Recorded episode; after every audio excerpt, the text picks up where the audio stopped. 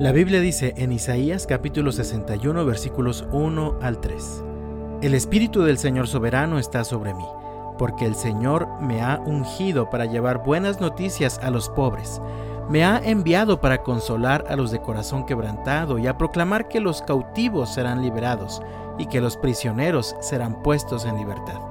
Él me ha enviado para anunciar a los que se lamentan que ha llegado el tiempo del favor del Señor junto con el día de la ira de Dios contra sus enemigos.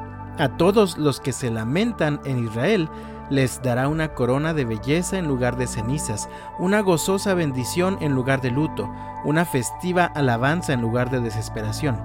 Ellos en su justicia serán como grandes robles que el Señor ha plantado para su propia gloria. En estos versículos encontramos una serie de buenas noticias para todo el pueblo de Dios.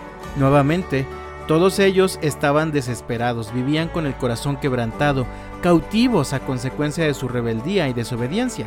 Vivían angustiados, como presos, privados de su libertad. Sin embargo, en medio de tanta angustia, el profeta proclama, Él me ha enviado para anunciar a los que se lamentan que ha llegado el tiempo del favor del Señor junto con el día de la ira de Dios contra sus enemigos.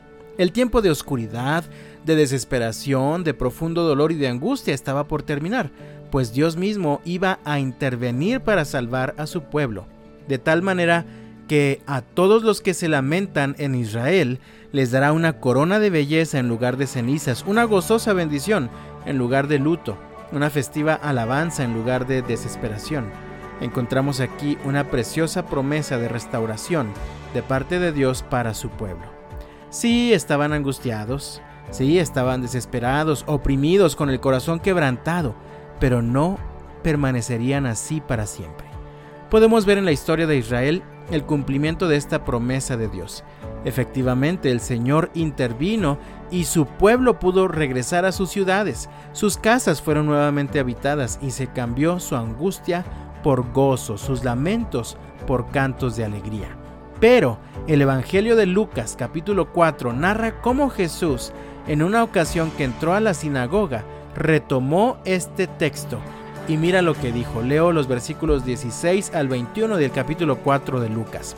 Cuando llegó a Nazaret, la aldea donde creció, fue como de costumbre a la sinagoga el día de descanso y se puso de pie para leer las escrituras. Le dieron el rollo del profeta Isaías. Jesús lo desenrolló y encontró el lugar donde está escrito lo siguiente. El Espíritu del Señor está sobre mí, porque me ha ungido para llevar la buena noticia a los pobres. Me ha enviado a proclamar que los cautivos serán liberados, que los ciegos verán, que los oprimidos serán puestos en libertad, y que ha llegado el tiempo del favor del Señor. Lo enrolló de nuevo, se lo entregó al ayudante y se sentó. Todas las miradas en la sinagoga se fijaron en él. Después Jesús comenzó a hablarles. La escritura que acaban de oír se ha cumplido este mismo día. Jesús es esa buena noticia para los pobres de espíritu. Jesús es quien puede dar libertad a todos los cautivos. Jesús es quien puede dar vista a los ciegos. Jesús es quien trae libertad para todos los oprimidos y Jesús es quien nos trae el favor de Dios. Jesús es nuestra esperanza. Él es la única fuente de verdadera paz y alegría en medio del mundo en crisis en el que vivimos. Así que tal vez te sientes angustiado por tu salud o por la salud de alguien en tu familia, tal vez te sientes oprimido por tu difícil situación económica, tal vez te sientes prisionero en tu propia casa o al cuidado de tu familia o al servicio de tu jefe. Recuerda que el tiempo del favor de Dios ha llegado ya por medio de Cristo Jesús, nuestra esperanza. Así que cuando tú vives en una relación con Jesucristo, cuando tú vives fortaleciendo tu fe en Él, confiando en su poder y cuidado, puedes permanecer firme en todo tiempo. Dice el final del versículo 3 de Isaías 61, ellos en su justicia serán como grandes robles que el Señor ha plantado para su propia gloria. Así que yo te invito en el nombre del Señor, ven a Jesús, tu única fuente de esperanza y de restauración. Que Dios te bendiga y hasta mañana.